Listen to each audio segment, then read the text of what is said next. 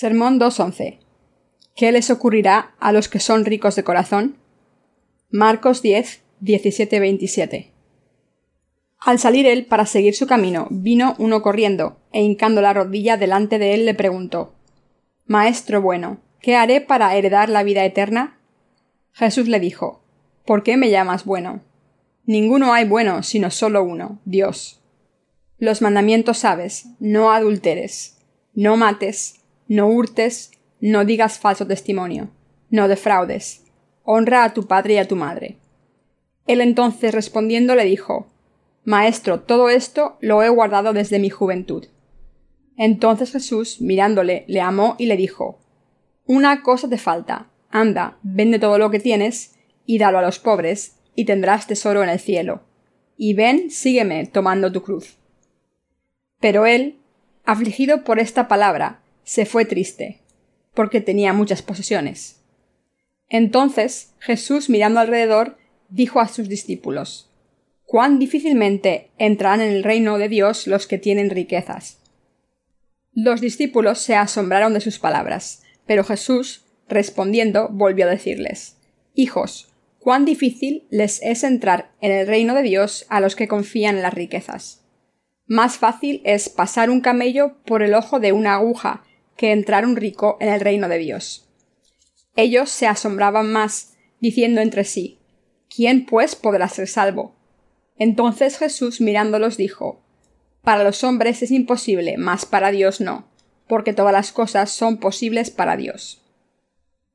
¿Qué les ocurrirá a los que son ricos de corazón? Saludos cordiales a todos. Hoy, a través del pasaje de Marcos 10, me gustaría examinar a los que tienen una relación cercana con Dios. Cuando Jesús caminaba por la calle, cierto joven se le acercó, se arrodilló ante él y le preguntó Maestro bueno, ¿qué haré para heredar la vida eterna? Jesús le dijo ¿Por qué me llamas bueno? Ninguno hay bueno sino solo uno, Dios. Los mandamientos sabes, no adulteres, no mates, no hurtes, no digas falso testimonio, no defraudes, honra a tu padre y a tu madre. El joven dijo Maestro, todo esto lo he guardado desde mi juventud. Entonces Jesús le dijo que le faltaba una cosa. Una cosa te falta. Anda, vende todo lo que tienes y dalo a los pobres, y tendrás tesoro en el cielo. El hombre se entristeció y se fue preocupado porque era rico. Al verle irse, Jesús les dijo a sus discípulos que es muy difícil que un hombre rico entre en el reino de Dios, y que es más fácil que un camello pase por el ojo de una aguja. Los discípulos le preguntaron ¿Quién pues podrá ser salvo? Jesús contestó Aunque con el hombre es imposible, todo es posible con Dios. Tengan cuidado de no malinterpretar este pasaje como si dijese que no pueden entrar en el cielo si son ricos materialmente, porque aquí estas riquezas no se refieren a la riqueza de la carne, sino a la riqueza del corazón. Y a través del pasaje de las Escrituras deben entender por qué a Dios no le gusta la gente que tiene un corazón rico. Deben darse cuenta de que Jesús dijo que es más difícil para los ricos entrar en el reino de Dios que para un camello pasar por el ojo de una aguja, y por eso deben ser personas pobres de espíritu para entrar en el reino de los cielos. Jesús dice que los que son ricos de corazón no pueden entrar en el reino de Dios. Si una persona tiene un corazón rico, esto significa que está lleno de pensamientos. Estas personas están llenas de sus ideas y méritos y no tienen sitio para la palabra de Dios. Como la palabra de Dios no puede entrar en ellas, por eso rechazan el Evangelio y no pueden entrar en el cielo. Si el corazón de una persona está lleno de las riquezas carnales, es imposible entrar en el reino de Dios. Los que son ricos en su corazón tienen demasiados méritos propios y es imposible que entren en el reino de Dios. Todos saben lo que es un camello, ¿verdad? Tiene una cabeza bastante pequeña, un cuerpo grande y dos jorobas en la espalda, ideal para transportar cosas y personas. Los camellos son un medio de transporte indispensable en el desierto. El ojo de una aguja es muy pequeño, ¿Puede un camello pasar por el ojo de una aguja? No, por supuesto que no. Ningún camello puede pasar por el ojo de una aguja, por muy pequeño y delgado que sea. Pueden intentar apretarlo todo lo que quieran, pero es completamente imposible que pase por el ojo de una aguja. Ya es bastante difícil pasar un hilo por el ojo de una aguja, por lo que pasar un animal es imposible. Por eso los que eran demasiado arrogantes y ricos en sus corazones no podían aceptar la justicia de Dios con acción de gracias, y por tanto no pueden entrar en su reino. ¿Por qué dijo Jesús desde el principio que es difícil que los ricos entren en el reino de Dios? Jesús le dijo al hombre joven que cumpliese la ley si quería heredar la vida eterna. Dijo esto porque primero hay que darse cuenta de que se es un pecador si se quiere creer en el Señor como Salvador. Y la ley de Dios enseña acerca del pecado. Dicho de otra manera, Jesús quería ver si este hombre, que quería la vida eterna, sabía que era un pecador. Sin embargo, este hombre se consideraba justo pensando Nunca he matado a nadie, no he robado ni he cometido adulterio. Mis obras son rectas. Su corazón estaba lleno de su propia justicia. Como este hombre joven, cuando se le dice a la gente de hoy en día que escuchen la palabra del Evangelio del agua y el Espíritu y borren sus pecados, muchas personas dicen que son decentes y no han violado las normas éticas ni morales. Y por eso se niegan a escuchar la palabra del Evangelio del agua y el Espíritu. Estas personas son ricas en sus corazones.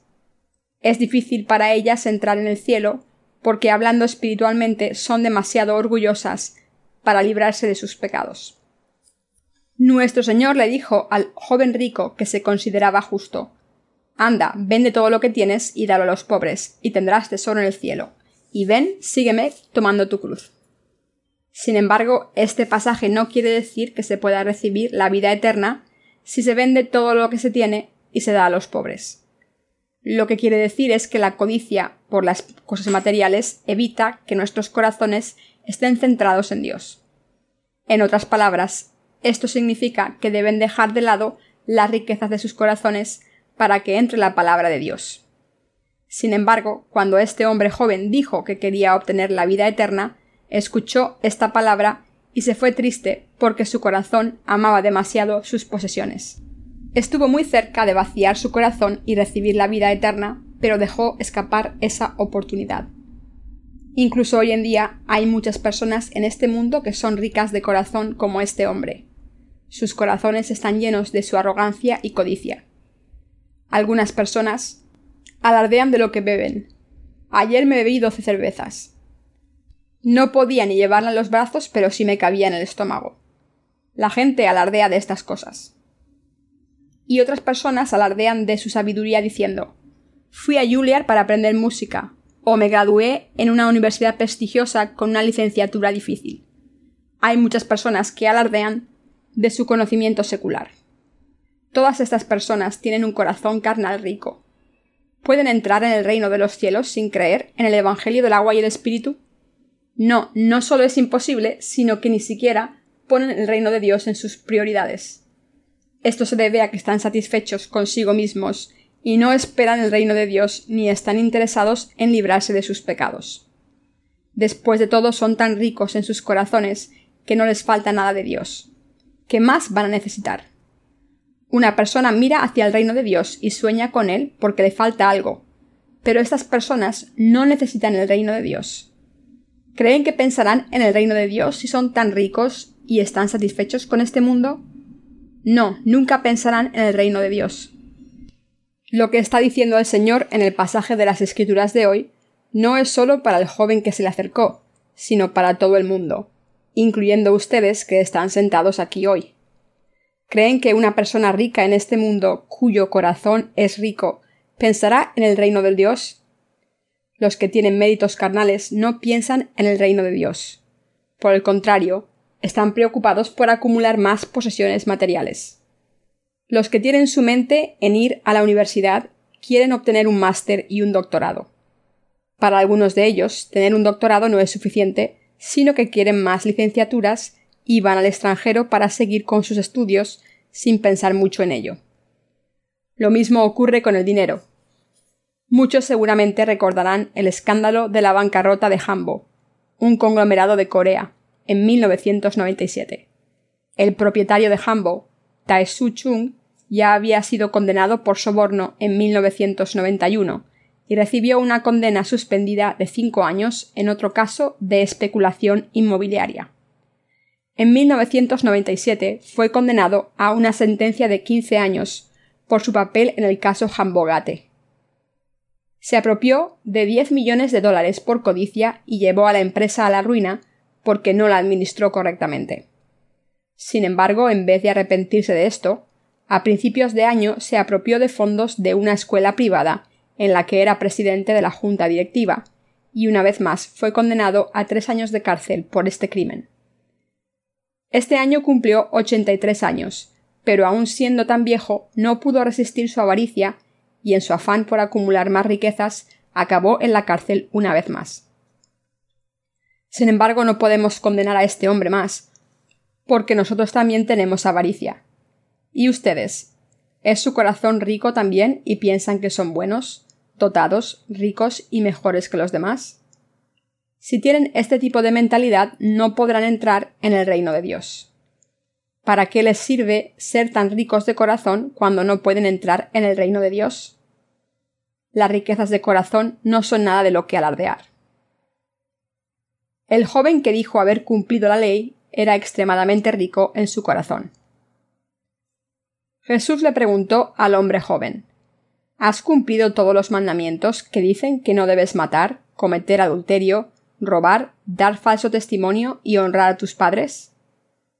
Lleno de confianza en sí mismo dijo Sí, he cumplido estos mandamientos desde mi juventud. ¿Qué corazón tan arrogante tenía? ¿Somos capaces de obedecer la palabra de Dios con fidelidad? ¿De verdad obedecemos la palabra escrita de Dios?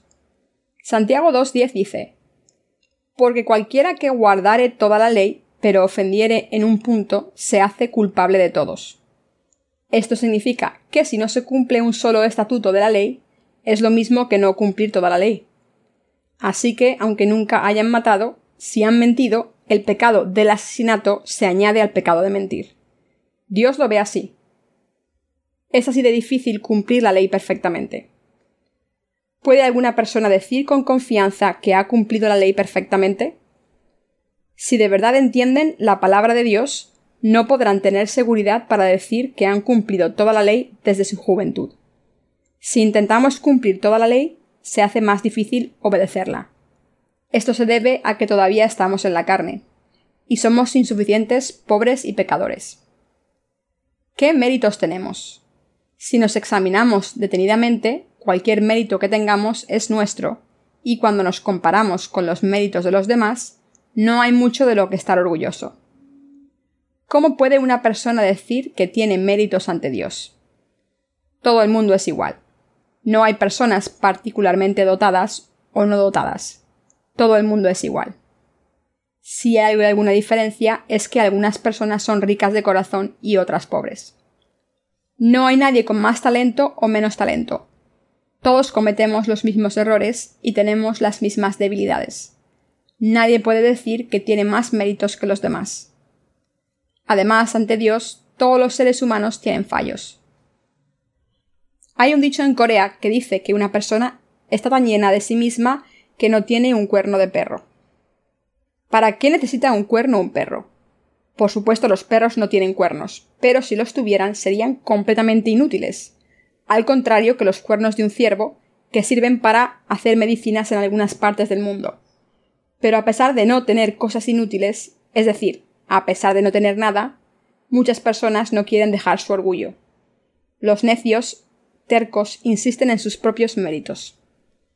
Siddhartha, el fundador del budismo, se consideraba el único hombre virtuoso en el cielo y la tierra, y por eso se llamó a sí mismo Dios. Era un hombre rico cuyo corazón estaba lleno de egoísmo. Si Siddhartha hubiera ido a Jesús y le hubiera dicho ¿Qué debo hacer para obtener la vida eterna?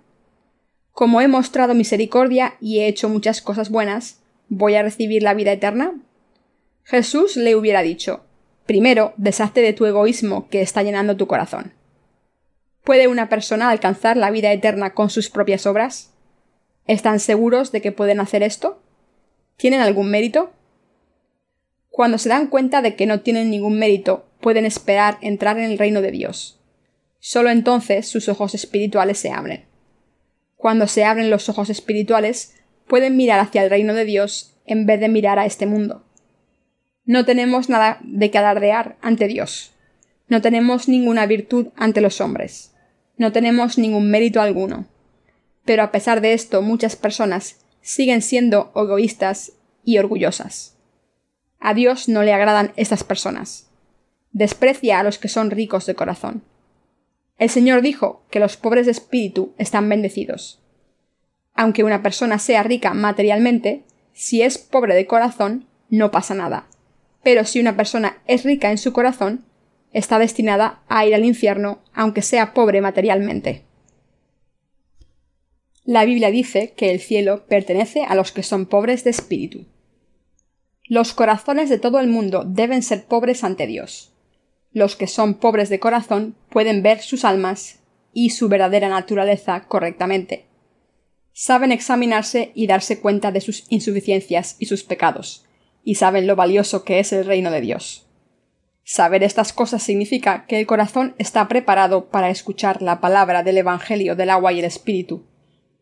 Por eso Jesús dijo que el cielo pertenece a los que son pobres en su corazón. El Señor nos dijo a personas como nosotros Aunque con el hombre es imposible, todo es posible con Dios. Para salvar a las personas sin valor, es decir, a personas depravadas como nosotros, nuestro Señor vino a este mundo. Como no podemos salvarnos a nosotros mismos, Dios vino a una pequeña aldea de Israel llamada Belén hace dos mil años.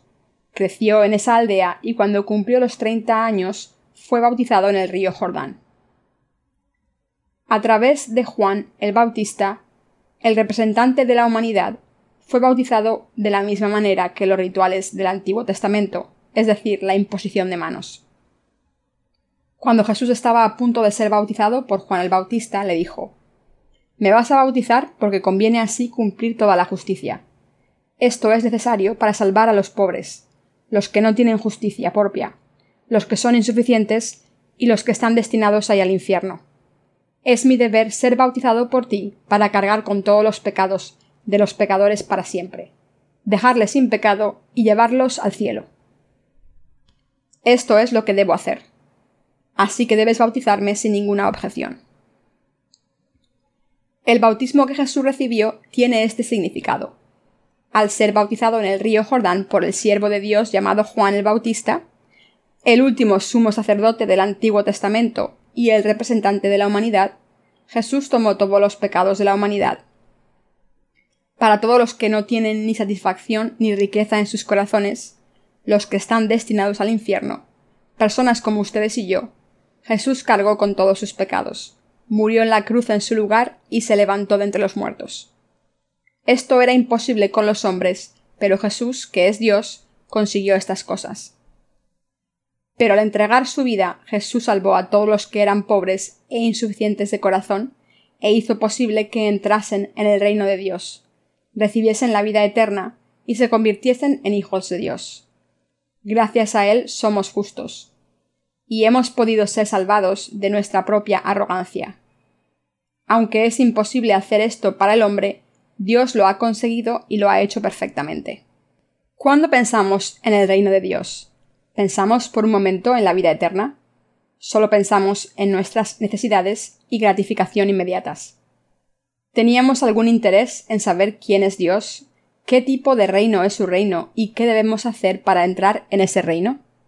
Seguramente pensamos en viajar o emigrar a otro país, pero no pensamos en ir al reino de Dios y vivir allí para siempre.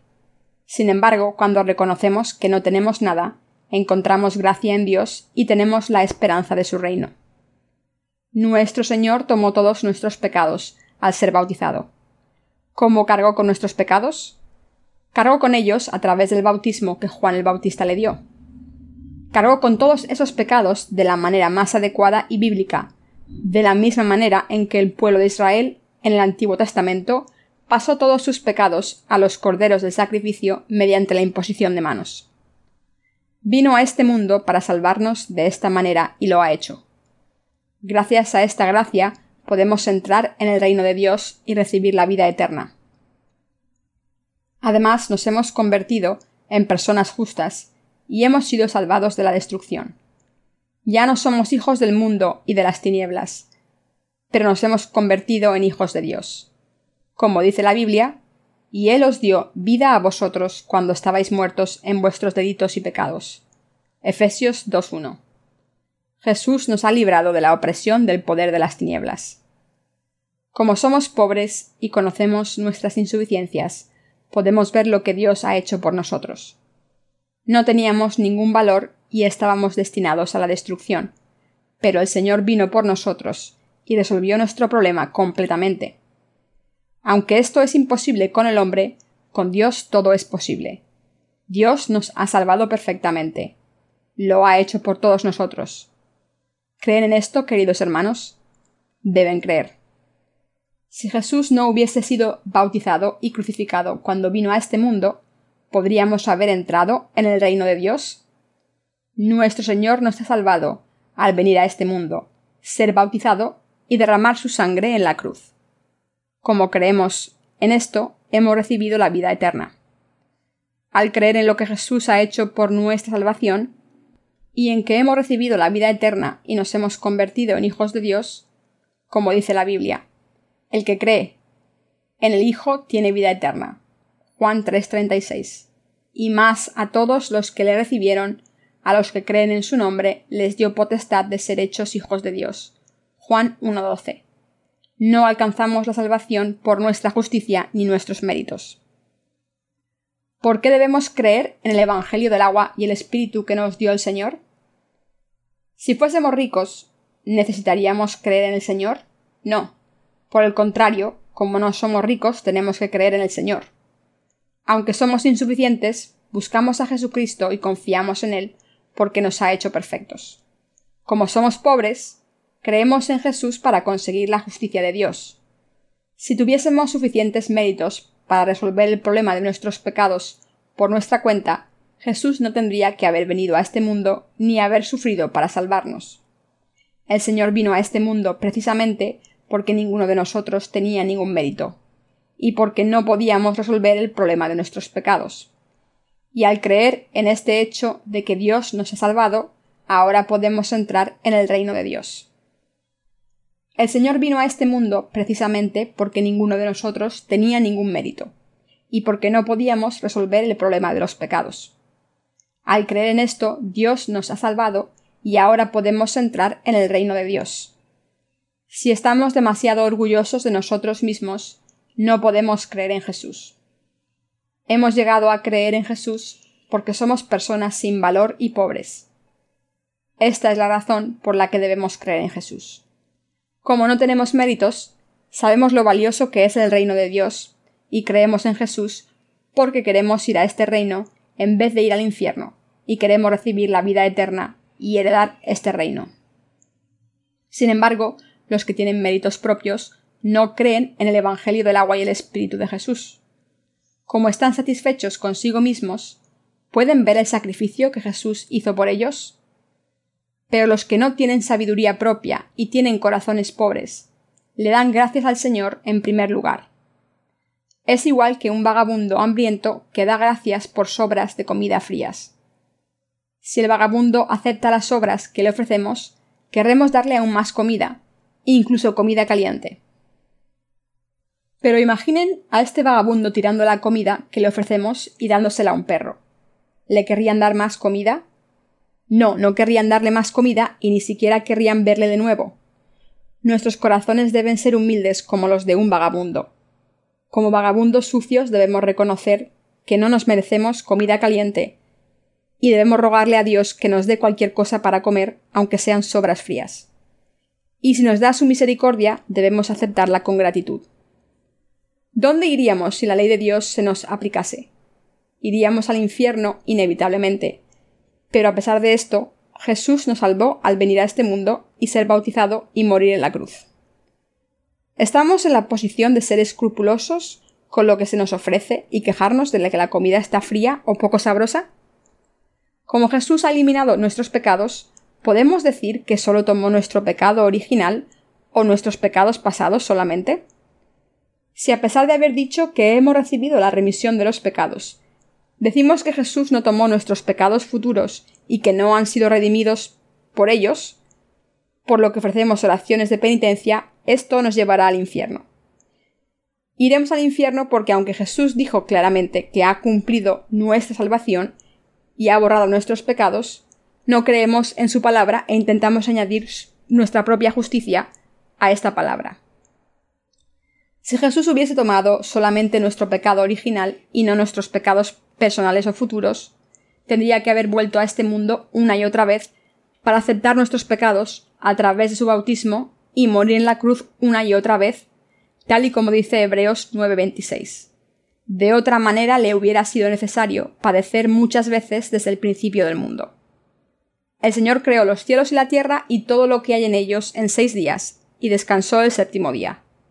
Por eso el cielo es un lugar de descanso. Es el lugar más maravilloso lleno de poesía, música, ángeles y todo lo que es bueno. Un lugar donde podemos descansar en paz. Nuestro Señor creó este universo y todo lo que hay en él en seis días, y descansó el séptimo.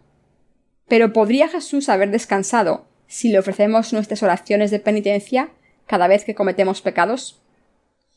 Cuando Jesús vino a este mundo encarnado en un hombre, tomó todos los pecados del mundo al ser bautizado en el río Jordán. Y para pagar el precio de los pecados murió en la cruz, y al levantarse de entre los muertos al tercer día, se convirtió en nuestro verdadero Salvador. Después de su resurrección, mientras seguía en este mundo, dio testimonio del reino de Dios. Les dio paz a los discípulos y ascendió a la derecha de Dios Padre, y ahora está descansando en el cielo porque lo ha cumplido todo. Los que son pobres en sus corazones creen en lo que Jesucristo ha hecho por ellos y en toda su palabra. Pero los que son ricos de corazón no creen. Por eso la Biblia dice que es más difícil que los ricos de corazón entren en el cielo que un camello pase por el ojo de una aguja. Los ricos no pueden ir al cielo. ¿Qué reino está fuera del alcance de los ricos? El reino de Dios. ¿Qué reino está reservado para los pobres? El reino de Dios. Uno de los himnos que cantan los niños de la escuela dominical dice No puedes entrar en el reino con dinero, no puedes entrar en el reino con poder. Solo puedes entrar si naces de nuevo. Al reino de Dios se entra por fe. Nuestros santos en Corea conocen bien este himno. ¿Es este himno solo para los niños de la escuela dominical, para que bailen y canten? No, es una confesión de fe. Una confesión que nos ha dado Dios, como dice la letra de esta canción, no se puede entrar al cielo con dinero o poder.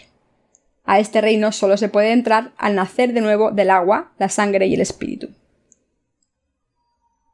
Como somos pobres de corazón, hemos sido salvados de todos nuestros pecados. Hay muchas personas en este mundo que dicen creer en Jesús, pero ¿cuántas de ellas creen en Jesús como su Salvador? ¿Cuántas personas han recibido la perfecta remisión de los pecados? Hay muchos cristianos que creen que han sido redimidos de su pecado original y que sus pecados personales se redimen ofreciendo oraciones de penitencia diarias. Dicen que Jesús no podría haber tomado todos los pecados que no han cometido todavía. Y dicen Jesús perdonó todos mis pecados pasados, pero en cuanto a mis pecados presentes y futuros, tengo que ofrecer oraciones de penitencia cada vez que peco. Así que mi salvación es un proceso continuo, He sido salvado, estoy siendo salvado y seré salvado. ¿Tiene sentido? Solo los dementes dicen estas cosas. Los que están confundidos dicen estas cosas. Es como decir he venido a la iglesia, estoy yendo a la iglesia e iré a la iglesia. También pueden decir he desayunado, estoy desayunando y desayunaré. ¿Tiene algún sentido esto? Algunas personas sufren de amnesia. Después de tres segundos de haber comido y limpiado la mesa se preguntan dónde está la comida. Todos los cristianos dicen creer en Jesús. Nosotros creemos en Jesús, pero la diferencia es que muchos cristianos son ricos de corazón. Intentan conseguir la vida eterna a través de sus acciones. Pero todo esto es inútil. ¿Nos da Dios la vida eterna si hacemos algo por nuestra cuenta? No, nuestra propia justicia no le sirve de nada a Dios. Como dice Job 35, 8. Si fueres justo, ¿qué le darás a él? ¿O qué recibirá de tu mano? Al hombre como tú dañará tu impiedad, y al Hijo de hombre aprovechará tu justicia. Esto significa que aunque hagan buenas obras, esto solo beneficia a otras personas pero no a Dios. ¿Están intentando obtener la vida eterna al cumplir la ley? ¿Dirán con arrogancia que nunca han matado o cometido adulterio? ¿Han tenido odio en su corazón o sentido lujuria por el sexo opuesto? Dios dice que mira nuestros corazones y no nuestras acciones. Pero a pesar de esto, si dicen cumplir la ley con orgullo, esto significa que su corazón todavía es rico. Nuestro Señor desprecia a los que son ricos de corazón. No hay nadie en el cielo que sea rico de corazón, sino que solo hay pobres de corazón y que por tanto creen completamente en el agua y la sangre de Jesucristo. Dios ha hecho posible que entremos en el cielo. No podríamos haberlo hecho solos, pero nuestro Señor lo hizo por nosotros. Aunque somos pecadores sucios, vino por nosotros nos salvó y nos dio la palabra de salvación para que pudiésemos recibir la remisión de nuestros pecados por fe. No somos mejores que nadie. Si hay una diferencia es que hemos reconocido a Dios como nuestro Señor y hemos admitido que somos pecadores ante su palabra. No tenemos ningún mérito, justicia, nobleza o riqueza. Todo lo que hemos hecho es reconocer la palabra de Dios, aceptarla en nuestros corazones y creer en lo que el Señor hizo en este mundo por nuestra salvación. No hemos hecho otra cosa que creer. Pero a pesar de esto, a pesar de nuestra falta de mérito y nuestras insuficiencias, el Señor nos ha salvado a todos. Nos ha salvado por su gracia completamente sin esperar nada, porque nuestros corazones son pobres y no tienen ningún mérito. Les pido que mediten sobre esto y le den gracias a Dios por esta bendición maravillosa.